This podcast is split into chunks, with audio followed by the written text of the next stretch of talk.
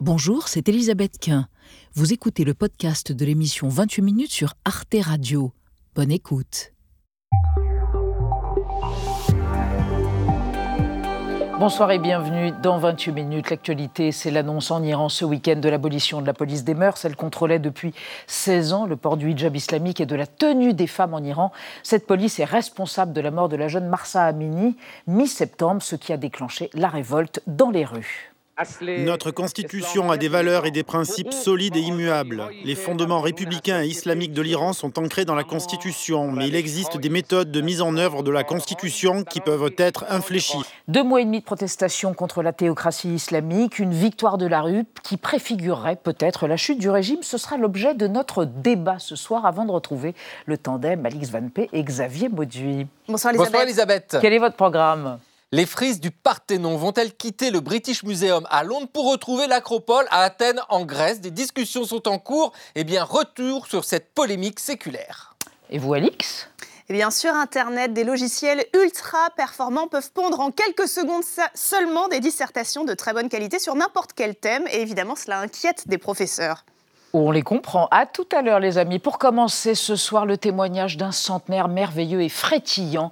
Claude Alfandéry vient en effet de fêter ses 100 ans. Résistant, chef du réseau de la Drôme, communiste, banquier de gauche et promoteur infatigable de l'économie sociale et solidaire, qui représente 10% du PIB en France.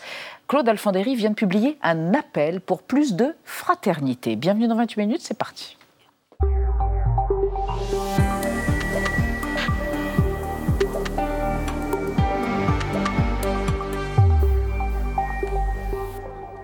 Quelle joie de vous recevoir. Claude Alfandéry, bon anniversaire, pardon, on a 15 jours de retard, mais vous nous permettez quand même d'entonner hein, le cœur voilà, de vos admirateurs affectueux. Claude Alfandéry, je vous présente Nadia Dame. Bonsoir, Nadia. Bienvenue, bonsoir Elisabeth. Et Benjamin Sportouche. Bonsoir, bonsoir je vous connais. Benjamin. voilà. Alors écoutez, vous avez 100 ans, vous avez eu 100 vies. On va les résumer, si vous le voulez bien, avec un portrait formidable que vous a consacré Gaël Legras. Et puis on se retrouve après pour parler de l'économie sociale et solidaire. Regardez. La résistance aux fonctionnaires, l'économie sociale et solidaire, c'est la règle de trois de Claude Alfandéry. Il s'engage dans la résistance en 1941. À l'époque, il a 19 ans, il est élève en Hippocagne au lycée du Parc à Lyon. Très vite, il abandonne les études pour combattre et devient chef du mouvement uni de la résistance Dromardèche. Ici, Londres.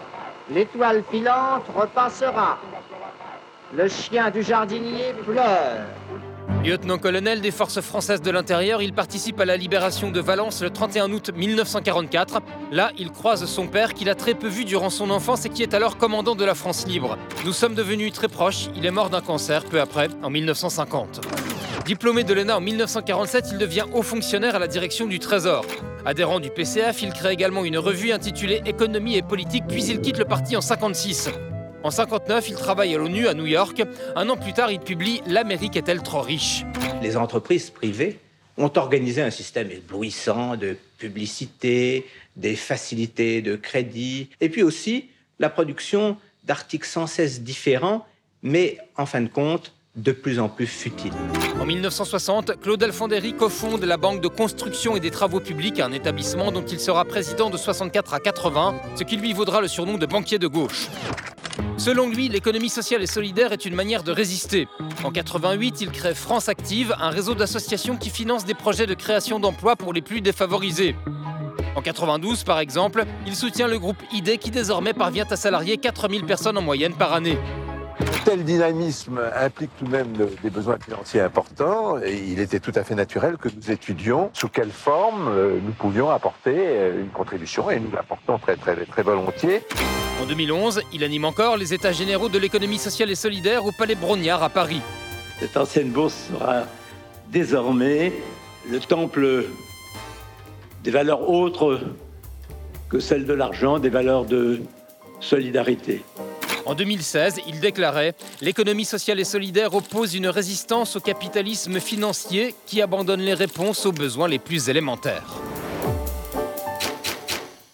C'est impressionnant. Un reportage qui est très, hein sympathique. Eh ben, très sympathique, c'est vous. très sympathique, c'est votre, c'est vous et votre vie dédiée, euh, dédiée aux autres d'une certaine façon, à l'idée de solidarité. Alors il y a 15 jours, Claude Alfandéry, vous avez fait paraître dans l'Obs un appel. J'ai 100 ans et je lance un appel pour qu'on transforme notre économie de façon plus durable et plus solidaire. Et vous rapprochez dans cet appel les années de guerre que vous avez bien connues, Gaël Legras l'a réévoqué, et la période contemporaine, notamment vous dénoncez les profiteurs financiers. C'est vrai que j'ai eu deux fois dans ma vie euh, euh, une situation catastrophique. Euh, elle était, c'était l'effondrement de notre pays, la défaite, la répression, c'était épouvantable.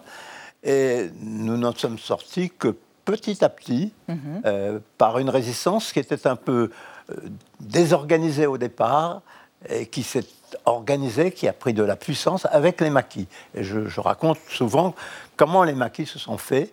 Et je trouve que c'est euh, très important d'avoir ce signe d'espoir. Il y a des situations terribles, des périls redoutables, et c'est souvent dans ces périls hmm. que surgissent euh, que surgit la résistance. Et la résistance aujourd'hui ne peut pas être la même que celle d'il y a 40 années 40, bien sûr. Mais euh, elle se manifeste euh, d'une autre façon et j'essaye. L'économie sociale et solidaire, ce que vous voulez nous dire, c'est que c'est de la résistance, en quelque sorte. C'est une forme de résistance, c'est ça? Je pense que c'est vraiment une forme de résistance, c'est résister pour ne pas être dominé par le profit financier. Hmm. Euh, euh, ce profit financier qui a, qui a créé de, nombreuses entreprises, qui a fait faire des progrès, est, est, devenu l'essentiel de, de, de, la société, c'est insupportable. C'est insupportable. Alors ça l'est parce que ça crée des inégalités mhm. Cruelles. Et ça l'est aujourd'hui aussi pour les raisons que nous connaissons, à connaître et à subir, c'est-à-dire des raisons écologiques. C'est-à-dire euh, euh, beaucoup de gens, pour gagner de l'argent ou, pour vivre un petit peu mieux, se fichent complètement de savoir ce qui va se passer et ce qui se passe déjà. Leur empreinte écologique, en quelque sorte. Benjamin et Claude Alfandéry, quand on regarde votre CV, on se dit, mais il aurait dû être ministre de l'économie, euh, Claude Alfandéry. Comment ça se fait que vous n'ayez pas été? Est-ce que c'est la faute à Mitterrand avec qui vous n'étiez pas très copain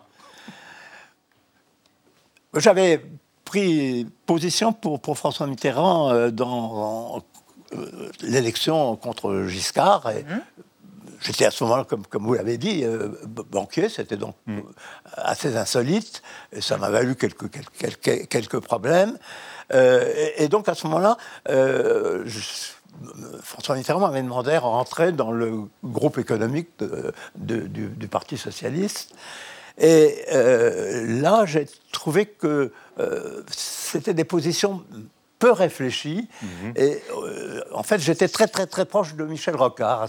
Euh, Claude Alfandéry, on va évoquer avec vous et avec Nadia quelque chose qui ne vous concerne pas, mais qui concerne un paquet de Français, la réforme des retraites. Oui, c'était une promesse de campagne du candidat Macron sur donc un sujet incandescent, reculer l'âge de départ à la retraite. Il devrait passer de 62 ans aujourd'hui à 65 ans d'ici 2031. Le raisonnement avancé par le gouvernement est simple, on vit plus longtemps, donc on doit mécaniquement travailler euh, plus longtemps. Les syndicats sont franchement contre. ils brandissent ce chiffre à l'âge de la retraite. Aujourd'hui, à 62 ans, 25% des plus pauvres sont déjà morts. Donc non, tous les Français ne vivent pas plus longtemps. Euh, comment le, vaillant centenaire que vous êtes observe ces débats autour de, l'âge de départ à la retraite? Comme quelqu'un qui a eu l'occasion à plusieurs euh, reprises de, de, voir beaucoup de gens. Mmh. Euh, j'ai dû raconter quelque part que mon grand-père était député maire de, de Chaumont. Et j'allais le chercher à la mairie et pour rentrer à la maison, euh, il y avait un petit parcours de 500 mètres avec trois cafés. Dans les trois cafés, euh, il, s'arrêtait et on écoutait les citoyens chaumont-tais il n'y avait pas beaucoup de citoyennes, parce que dans les cafés, à ce moment-là, c'était encore rare. Mais euh, j'ai entendu, enfin, euh, la difficulté des travailleurs. Il y avait, il y avait en particulier, il y avait euh, une, grande usine à Chaumont de, de, gants. J'ai connu leurs difficultés et ça m'a profondément mmh. marqué. Mmh. Et je dois dire que je les ai entendus ensuite quand j'étais communiste, j'ai eu énormément de critiques à faire et je, euh, contre les, balivernes incroyables qu'on forçait, euh, qu'on voulait me forcer d'écrire. Euh, mais par contre, il y a une chose dont je garde un souvenir formidable, c'est la distribution de l'humanité dimanche, le dimanche. Au, bout de deux ou trois ans de distribution de l'humanité dimanche, je connaissais tout euh, des gens du quartier. Et je, sais ce que sont leurs doléances et ce que sont leurs mmh. espérances mmh. et ce qu'on peut attendre des gens. Et je, rejoins par là la question que vous me posez sur, sur, sur, les réformes, sur, la réforme des retraites. C'est ça, l'âge de départ les gens qui ont les quelques gens qui ont la chance d'avoir un travail passionnant, etc., ils ne comprennent pas pourquoi, pourquoi. Ils ont envie, au contraire, de continuer. Euh, mais, mais, pour la plupart, après, après, après 30 ans de, labeur, mm. Euh, on, attend le moment où on va pouvoir profiter de la petite maison qu'on s'est arrivé, à ben acheter. Et c'est vraiment très, très, très, très, très difficile d'accepter ça. Claude Alfandéry, vous avez 100 ans, vous fourmillez de projets encore, et en même temps vous dites, quand on lit vos interviews récentes, à 100 ans, se projeter dans le futur, c'est quelque chose de très particulier parce que les années sont comptées. Est-ce que vous diriez, comme Montaigne, qu'il faut être botté et toujours prêt à partir Comment envisagez-vous l'avenir votre avenir? Enfin, Personnellement, je pense que si, on n'est pas botté, euh, on n'a plus de raison de, vivre. Enfin, il faut avoir le, goût pour les gens, le goût pour les choses. Et, par chance, je l'ai encore. Euh, et, donc l'avenir, euh, de toute façon, aucun d'entre nous n'est ne, responsable des 100 ans à venir. Et pourtant, il faut y penser. Il faut y penser constamment parce que euh, euh, à, ne pas y penser, on, subit des, on, subit les événements au lieu, au, lieu d'y participer et de les former. Et donc là, je crois que vraiment, euh, sur le climat, enfin, ah. c'est tellement évident mm. que comment peut-on regarder ailleurs, enfin, comme le disait Chirac? C'est ça, la maison brûle et on regarde ailleurs. Eh écoutez, merci pour cette évocation euh, ultime de Jacques Chirac. Après avoir cité Mitterrand, tout le personnel politique français quasiment est passé au cours de nos quelques minutes d'entretien. Merci Claude Alfandéry. Je renvoie à votre appel, j'ai 100 ans, et je lance un appel, appel paru dans l'Obs, autour de l'économie solidaire, sociale et solidaire. Il faut se coopérer. Il euh, faut se coopérer. Beaucoup de choses très belles se faites, mais il faut se coopérer plus encore. Très bien. Merci de ce vibrant appel. Merci d'être venu sur le plateau de 28 minutes. On passe à notre débat sur l'Iran, l'abolition de la police des mœurs, responsable entre autres de la mort mi-septembre de Marsa Amini, a été annoncé, annoncé ce week-end par le procureur général. Est-ce que c'est le début de la libéralisation du régime ou une ruse des mollahs qui redoutent une grève générale et puis plus généralement l'extension de la révolte à toutes les couches de la population? On en parle après la mise au point de Sandrine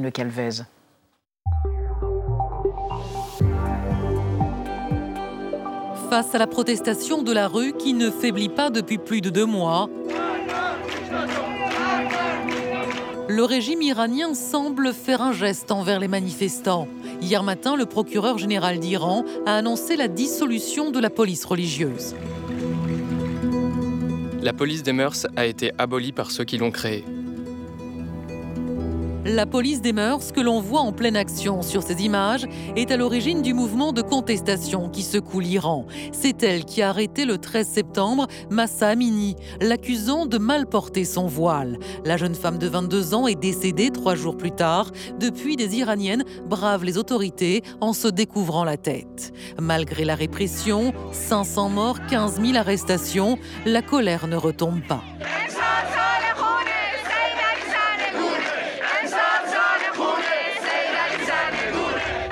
C'est dans ce contexte explosif que le président Ibrahim Raisi a laissé entrevoir samedi une modification de la loi sur le port du voile. Notre Constitution a des valeurs et des principes solides et immuables. Mais il existe des méthodes de mise en œuvre de la Constitution qui peuvent être infléchies. Alors, après deux mois et demi d'une révolte d'une ampleur inédite en Iran, le régime des Mollahs va-t-il lâcher du lest pour rester en place? Est-il vraiment disposé à infléchir ses positions sur le voile? Les annonces du week-end constituent-elles une première défaite des autorités iraniennes et une victoire de la rue? Azadekian, bonsoir. Vous êtes professeur en sociologie politique à l'Université Paris-Cité. Selon vous, il faut rester extrêmement prudent à propos de l'abolition de la police des mœurs annoncée ce week-end. Et si jamais elle est vraiment supprimée, elle sera remplacée, selon vous, par une autre structure. Cela ne changera pas grand-chose. À côté de vous, Armin Arifi, bonsoir. Vous êtes grand reporter franco-iranien au point. Euh, selon vous, les annonces du week-end sont un écran de fumée pour gagner du temps. Mais elles témoignent de la vulnérabilité du régime et de l'inquiétude grandissante du guide suprême. Et à côté de vous, Frédéric Ancel, bonsoir. Vous êtes géopolitologue, maître de conférence à Sciences Po. Votre dernier essai, Les voies de la puissance, penser la géopolitique au XXIe siècle, prix du livre de géopolitique 2022 est publié chez Odile Jacob. Et selon vous, la révolte en cours va se poursuivre. Mais la faiblesse du mouvement, c'est l'absence d'alternatives politiques sur le plan intérieur. Il faudrait que des leaders émergent. J'imagine qu'il y aura un débat à ce sujet. Mais d'abord, euh, on revient sur le mot du jour patrouille de la guidance Exactement, qu'on appelle aussi patrouille d'orientation ou police des mœurs. Elle n'est pas si ancienne que cela. Hein. Elle a été créée il y a une quinzaine d'années, en 2006 par le président conservateur Ahmadinejad pour, je cite, répandre la culture de la décence et du hijab, du voile, donc foulard imposé depuis la révolution des Mollahs en 79, puis par une loi vraiment en 1983. Cette police des mœurs est accusée de tyranniser les Iraniennes jusqu'à l'irréparable. On l'a vu avec Massa Amini. Son démantèlement vient donc a priori, hein, soyons prudents, d'être supprimé sans plus de pression, ou va être supprimé sans plus de précision. Donc il faut rester prudent. Mais euh, la question qu'on se pose du coup à Zadekian, c'est la personne qui l'a annoncé, ce procureur général de l'Iran, qui est-il? Est-ce que c'est une autorité incontestée, incontestable ou pas? Non, c'est une autorité contestée. La preuve en est qu'il euh, est un petit peu revenu sur ses propos. En tout cas, ça n'a jamais été confirmé. Il ne faut pas oublier que la police mœurs dépend euh, du ministère de l'Intérieur. Et donc, le ministère de l'Intérieur n'a jamais confirmé son abolition, ni euh, le président. Euh, et donc, il, maintenant, dans les journaux iraniens aussi, ça reste très flou. la question qui est posée, finalement, est-ce que cette police mœurs est abolie ou non? Donc, vous voyez que c'est un double discours. Mm. Il a laissé entendre que ceux qui l'ont euh, créé l'ont aboli, euh, ce n'est pas le judiciaire, et que le judiciaire, de toute façon, va continuer à veiller à ce que le voile soit respecté, mm. et qu'on va continuer donc à réprimer les femmes mal voilées.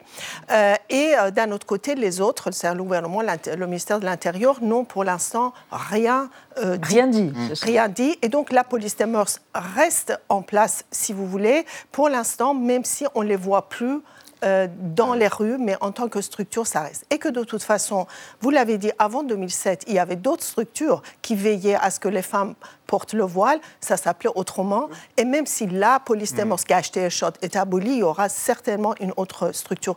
ce qui est important, c'est que la loi qui oblige les femmes à se voiler mm. reste en vigueur et restera en vigueur parce que le voile obligatoire est vraiment au fondement consubstantiel de cette République islamique. Mais en même temps, Armin Arifi, est-ce que euh, ces brigades, est-ce que le pouvoir n'est pas dépassé par ce qui se passe dans la rue? On voit que la majorité des femmes actuellement, d'après les reportages qu'on peut lire, ne portent plus le voile à ou voilà, font, euh, se prennent des, libertés, leur liberté, en ne mettant plus complètement le voile. Donc ces brigades-là sont un peu dépassées, non? Déjà, première chose, on les voit beaucoup moins dans la rue, mais j'aimerais revenir sur l'annonce de mhm. leur abolition. C'est une fake news, d'après moi. J'en ai parlé ce matin euh, dans mon journal Le Point. Euh, c'est une fake news car ce n'est pas une annonce officielle, mais une réflexion à haute voix procureur, à haute voix, devant des journalistes. Il répondait à la question d'un journaliste, donc de ce procureur général iranien disant lui-même en préambule, je ne suis pas celui qui est compétent en la matière, mais ceux qui l'ont hmm. créé il y a 15 ans, l'ont aboli. Ça n'a été confirmé nulle part. Pourquoi ça n'a pas été justement contredit par le régime? Ils n'ont pas confirmé, mais ils n'ont pas non plus Parce Ils savent que c'est une question extrêmement sensible. Ils ne peuvent pas, pour l'instant en tout cas, revenir là-dessus, tant qu'une décision n'a pas été prise au sommet de l'État. Mais ils veulent divertir, en tout cas détourner l'attention de la communauté internationale d'un côté, pour oublier les massacres qui ont lieu toujours en ce moment en Iran, et de l'autre, essayer de diviser euh, l'opposition. Mais encore une fois, la question euh, du voile euh, subsiste. Il y a toujours cette loi en hein vigueur sur l'obligation de porter le voile, mais ce que réclament aujourd'hui les manifestants en Iran, ça va bien au-delà de la question du voile. C'est l'ensemble du régime dont ils souhaitent le renversement. Donc, une nouvelle fois écran de fumée de la part d'un régime qui veut donner l'impression qu'il discute, qu'il négocie. qu'il envisage de l'assouplissement. Donc Frédéric Ancel, c'est quoi? C'est un leurre à destination de l'Occident? Alors, pas seulement à Parce destination de toutes les l'Occident. agences de presse l'ont reprise. Non, une seule, nouvelle. Une seule. Une Alors, seule. pas seulement, à mon avis, minoritairement à, euh, à destiné de, à destination de l'Occident, majoritairement à destination des militants. Il s'agit de casser la motivation des militants en faveur des droits de l'homme, militants évidemment au sens positif du terme. Et je suis bien moins spécialiste de la société iranienne que mes deux amis. En revanche, ce que je peux vous dire, c'est que dans l'histoire, tout, ré- tout régime autoritaire et a fortiori dictatorial, face à un rapport de force qu'il sent euh, devenir négatif, lâche du lest, mais c'est un leurre. En général, c'est un leurre. Et il s'agit précisément d'enrayer la motivation du mouvement pour mieux replaquer ensuite une forme de répression, quelle qu'elle soit. Mais Azadeh Khan, quand on voit les propos du président Raïssi qui dit, qui parle, on l'a entendu, d'infléchissement euh, du port du voile, euh, ça veut dire quoi? C'est quand même lui l'autorité suprême Non, de ce pas pays politiquement. Non, ça veut rien dire pas. Non, le président n'est pas l'autorité suprême. Il y a c'est le guide, suprême, mais il C'est est, il, est, il est quand même celui qui doit mettre en application. Donc cette parole-là aussi Non, est une ça, manière de, de noyer un peu la de mobilisation. noyer un peu la mobilisation d'une part, et ils ont tort. De toute façon, vous savez pourquoi, comme ça a été dit, la population contestataire a largement dépassé la question du voile. Ils veulent maintenant le renversement du régime. Et aujourd'hui, vous savez que euh, le mot d'ordre de grève a été lancé. Grève la générale, grève générale a très, très, très bien suivi. Les bazars sont fermés, les centres commerciaux sont fermés. Ça va durer dans trois jours, hein, Beaucoup, de villes, voilà. Et euh, ça va terminer par euh, le- la journée des étudiants. Et là, vous On va allez voir parler. aussi la mobilisation. Donc, euh, et tout ça, c'est effectivement un écran de fumée euh, pour aussi euh, dire, euh, comme, comme euh, le disait Armin, on va, euh, bon, il y a une volonté de dialogue, mais en même temps, on ne veut pas dialoguer. Sachant que, selon un rapport qui a, qui a été rendu euh, public, euh, 87% des Iraniens sondés par le gouvernement sont avec les manifestants, sont d'accord avec les manifestants. Mm. Donc, pour vous dire à quel point ce régime se sait délégitimé et tente par tous les moyens euh, de, effectivement, diviser euh, les opposants. Ce que ça veut dire, c'est que même si cette loi sur le port du voile obligatoire était abrogée, rien ne s'arrêterait de cette révolte et de ces manifestations, Armin Arefi De ce que disent les manifestants, non, pas du tout. Depuis hier, ils sont là nous dire, en, en train de nous dire nous voulons la chute de ce régime. Parce que 43 ans de République islamique n'a apporté aucune réforme. Donc il est trop tard pour la moindre réforme, qui d'ailleurs n'arrivera pas, parce que le voile en Iran, le voile obligatoire, c'est un des piliers du régime islamique et l'un des derniers signes concrets de son islamité. J'aimerais simplement revenir sur les déclarations de Raïssi. C'est intéressant. En Iran, au cours des dernières années, on avait des lois extrêmement rétrogrades, une certaine souplesse dans l'interprétation des lois, la police des mœurs qui était dépêchée dans les rues au printemps, qui disparaissait euh, en hiver. Il ne faut pas oublier que c'est quand même la décision de ce même Ebrahim Raïssi, le président iranien, de renforcer les pouvoirs de la police des mœurs cet été, qui a multiplié les incidents avec les femmes et qui a provoqué la mort tragique de Massa Amini. Et Donc d'avoir ce même le voile président aussi sur le cou et les épaules, Raïssi, il a rajouté cette directive-là. Exactement. Sauf que quiconque se rend en Iran voit que des mèches rebelles, ça fait des décennies qu'elles dépassent, et qu'au cours des dernières années, le voile tombait complètement sur les épaules. Donc pour un président ultra-conservateur qui souhaitait, à l'époque, en tout cas il y a trois mois avant la révolte, forcer les Iraniennes à le porter sur la tête et sur les épaules, ça ne manque pas de sel. Alors je vous propose qu'on regarde une archive qui date de 1979, du mois de- d'août de 79. L'ayatollah Khomeini arrive au pouvoir. C'est un moment de flottement, pour les femmes en tout cas, où s'amorcera évidemment le durcissement. Un moment de flottement parce que dans les rues de Téhéran, les rues iraniennes, des Iraniennes voilées et des Iraniennes non voilées se côtoient. Regardez. Le nouveau visage de la femme iranienne dans la République islamique apparaît aussi à l'université de Téhéran. Éternel conflit entre celles qui ont gardé le voile, celles qui restent vêtues à l'occidental ou celles qui se couvrent depuis la Révolution. Aujourd'hui, la femme sans voile se sent menacée, celle qui cache son visage s'estime libérée. Il y a certaines filles qui ont mis euh, de voiles, qui sont voilées, mais encore, jusqu'à maintenant, encore on est libre. On ne sait pas qu'est-ce qui va arriver. Frédéric Ancel, est-ce qu'on peut imaginer un retour à ce Téhéran des années 60, là, dans les mois qui viennent? Moi, je, je- je doute en tout cas qu'on puisse l'imaginer tant que ce régime sera euh, au pouvoir. Vous savez, en 78, il n'était pas encore au pouvoir, 79 et jusqu'en 80, et j'ose dire jusqu'à l'agression militaire de l'Irak contre l'Iran, qui va changer beaucoup de choses, malheureusement, hein, qui va permettre au régime de légitimer une grande partie de sa répression. Eh bien, euh, beaucoup de gens euh, qui n'étaient pas spécialement des islamistes hein, croyaient que Khomeini allait, euh, en quelque sorte, sorte apporter les avantages sans les inconvénients du Shah d'Iran qui venait de tomber, et, et qu'il allait malgré tout, en dépit d'un conservatisme relatif ou, ou important, permettre quand même une certaine liberté. Et ça, ça s'est arrêté très rapidement. Donc il y a eu, comme toujours avec les militants extrémistes ou fanatiques, la, la volonté de faire d'abord semblant pour, euh, pour amadouer en quelque sorte les possibles opposants, avant de refermer le couvercle. Et malheureusement, de 80 à 88, eh bien, les, euh, ce, ce régime, notamment parmi les plus durs, hein, les gardiens de la Révolution, ont pu légitimer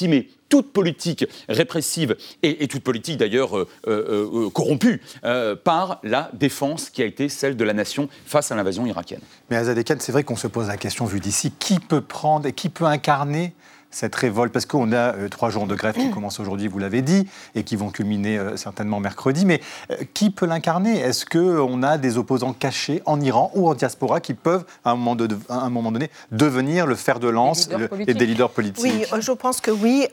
Alors cette fois-ci, il n'y aura pas un leader qui sera décidé au Camp David par les Occidentaux.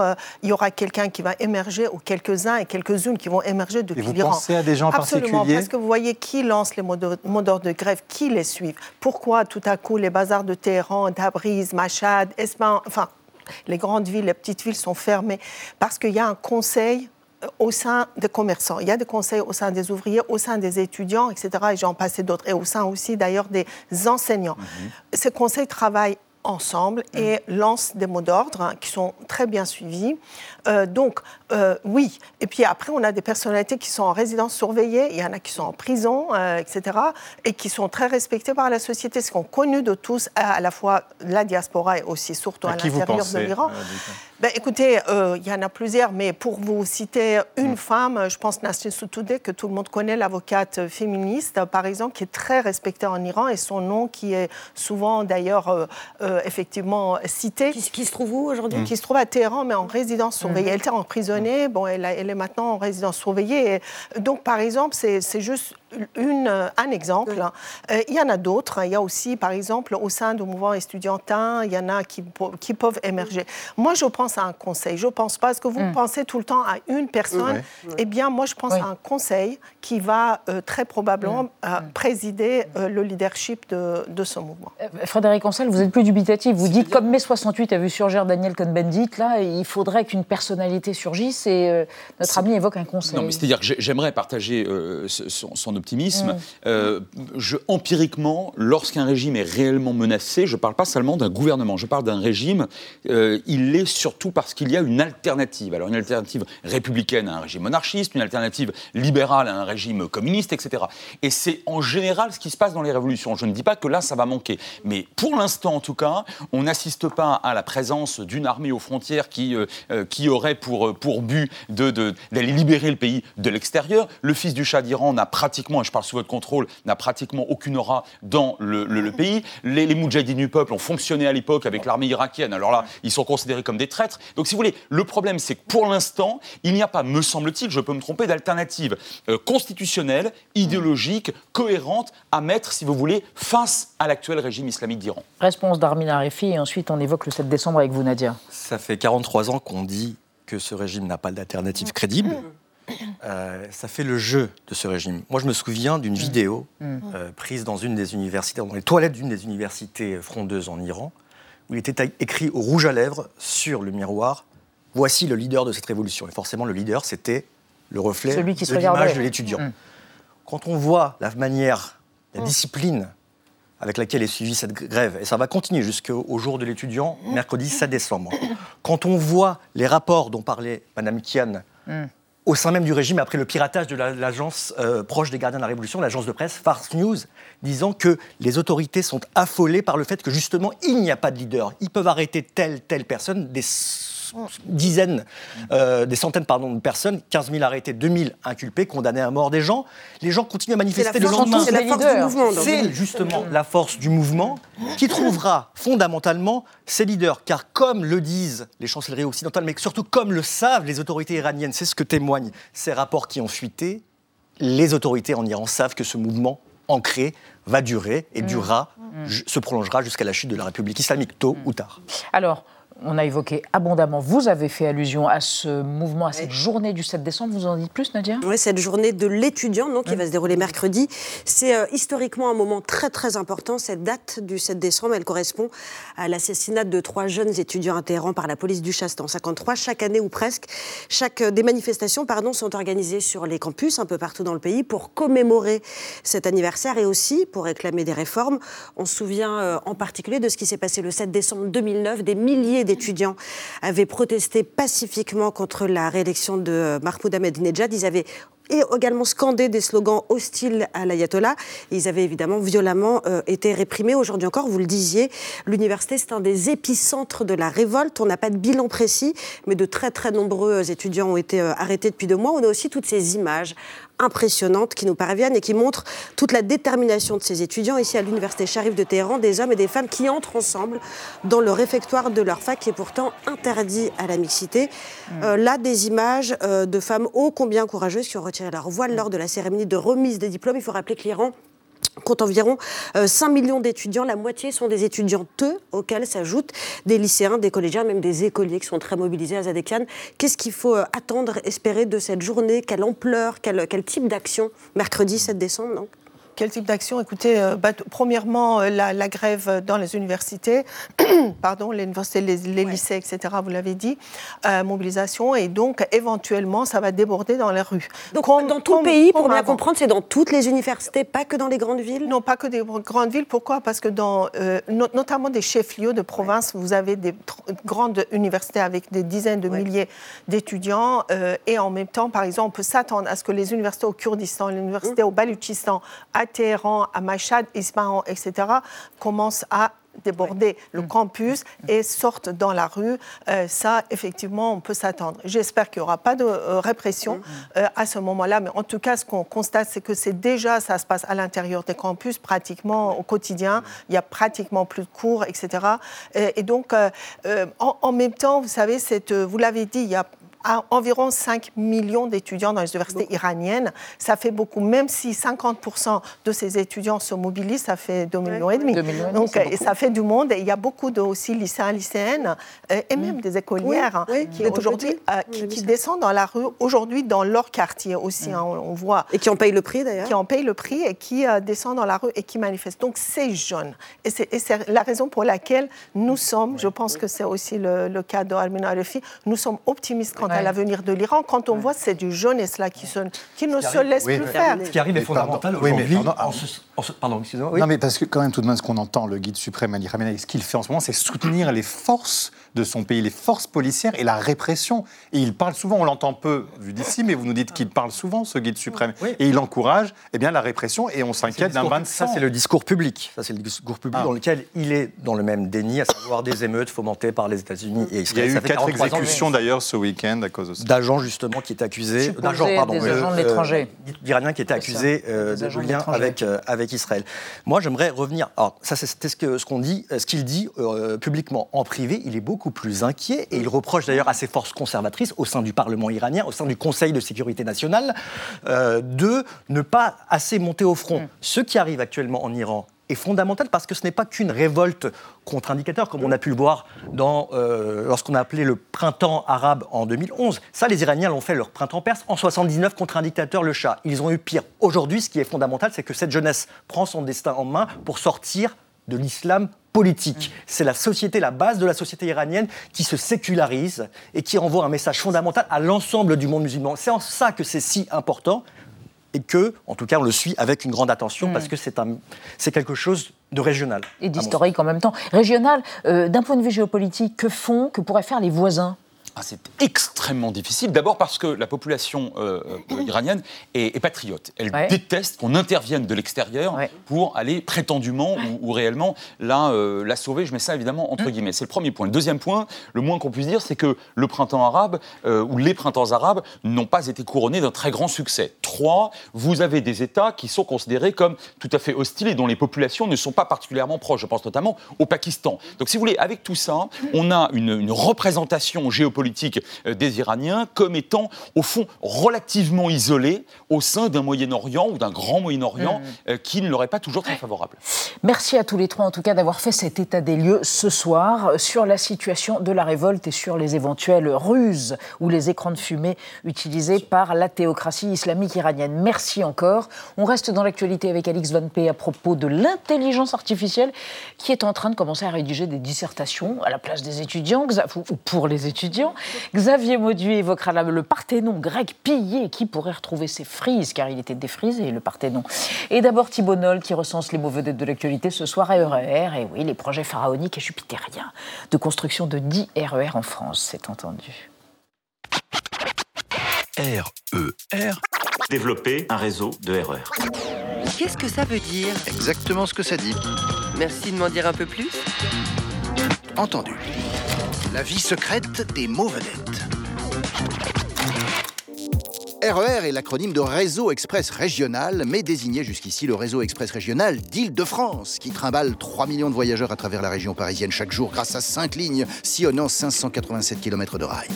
Mais dimanche 27 novembre, sur sa chaîne YouTube, le chef de l'État a annoncé qu'il voulait des RER comme s'il en pleuvait. Après avoir choisi une ex de la SNCF comme chef de gouvernement, après avoir expédié le précédent à la tête de la RATP, après avoir popularisé l'autocar en 2015 lorsqu'il était ministre de l'économie, le petit-fils de cheminot et fondateur du bien nommé parti En Marche se pique à nouveau de transport et promet un réseau RER dans 10 métropoles.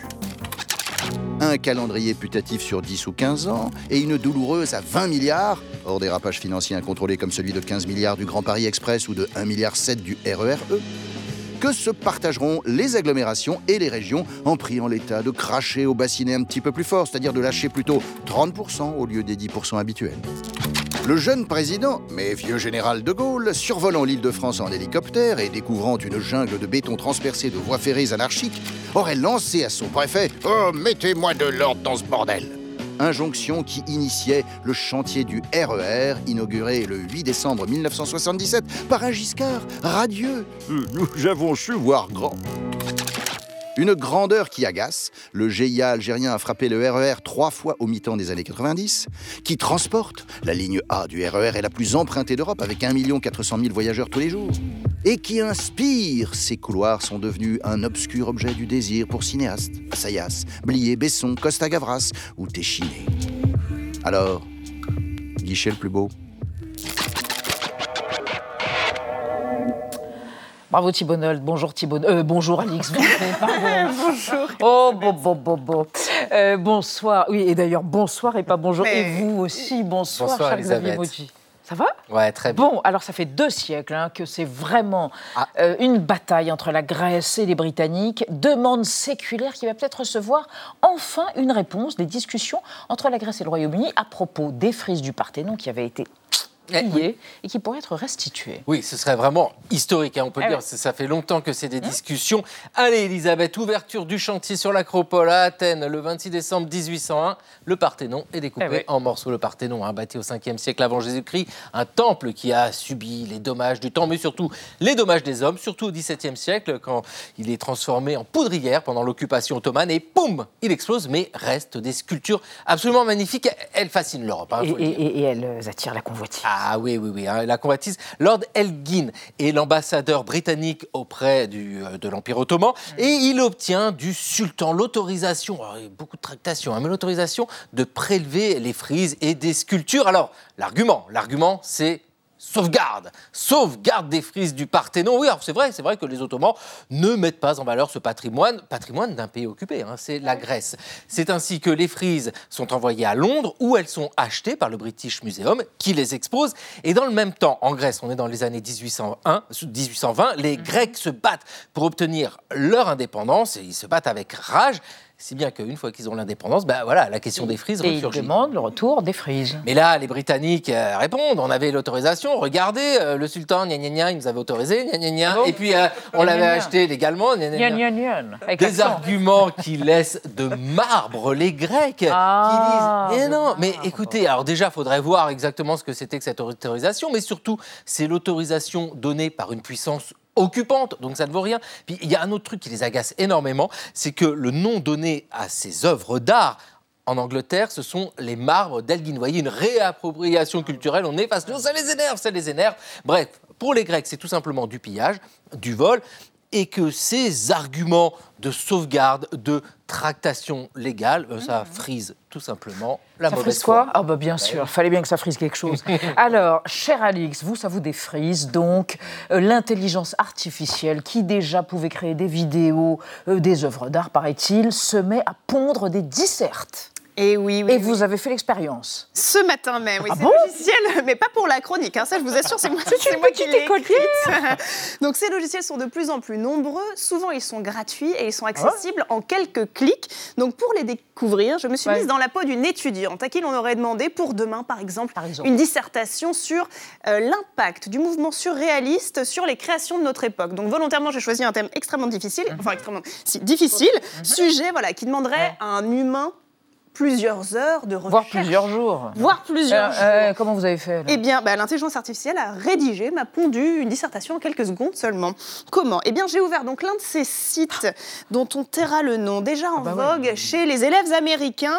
Euh, je l'ai utilisé en anglais, mais on peut l'utiliser en français, malheureusement, donc pour les professeurs francophones. Pour donner le ton, Ouais. j'ai écrit deux phrases que j'ai en fait juste recopiées d'un article sur le sujet. Et à partir de ces deux phrases, l'intelligence artificielle a écrit une dissertation bluffante.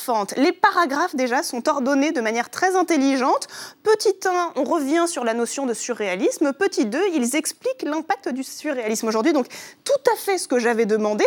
Et en plus, l'ordinateur a ajouté des exemples pour étayer ma thèse. Par exemple, il a dit que le créateur de mode Alexander McQueen, célèbre créateur décédé en 2010, s'inspirait du mouvement d'André Breton, ce qui est tout à fait vrai. Donc je pense en toute humilité, enfin ça, ça n'est pas moi qui l'ai écrit, que cette dissertation m'aurait valu une note plutôt correcte. Elle a oublié Philippe Soupeau. Mais c'est pas grave, elle aura eu 16. Vous auriez eu 16, c'est ça? Bon, et les profs sont inquiets, non? Oui, alors certains sont tout à fait catastrophés. Par exemple, un professeur américain qui travaille à Stanford, Rob Reich, qui parle de ces machines comme, je cite, des outils optimisés pour la tricherie. Et il n'a pas tout à fait tort parce que ces machines peuvent produire des textes d'une longueur variable selon nos désirs, ce qui va donner peut-être des idées aux journalistes à qui on demande tiens, tu pourrais me pondre tant de signes, tant de mots, mais on ne va pas leur donner l'envie de faire ça, bien sûr. Et puis ce sont des sites qui reformulent les phrases à l'infini. Donc, et les professeurs se sentent particulièrement impuissants parce que ces dissertations 2.0 ne sont pas des copier-coller, ce sont en fait des créations originales d'ordinateurs. Donc ça ne peut pas, ça n'est pas pris en compte, ça échappe au logiciel anti-plagiat. Donc comment faire pour les reconnaître On ne sait pas. Résultat, plusieurs universités américaines ont écrit dans leur règlement que c'est interdit. Les élèves n'ont pas le droit d'aller sur ces sites. Quant aux sites en question, ils n'ont pas commencé leur auto-critique. J'ai demandé ce matin à l'un de ces sites de m'écrire une dissertation sur les dangers de l'intelligence Ah, artificielle. excellent. Et il m'a répondu en défendant sa corporation. Non, c'est vrai Si, si, oui, c'est vrai. Saleté Bon, intelligence naturelle à l'œuvre. Merci mes amis. Dans un instant sur l'antenne d'Arte Chérie, soirée cinéma avec ah, Ray Fiennes, qu'est-ce qu'il est érogène, et Keira Knightley, il paraît, euh, dans The Duchess. Et tout de suite, Émilie Aubry et le dessous des cartes. On se retrouve demain à 20h05. Tchuss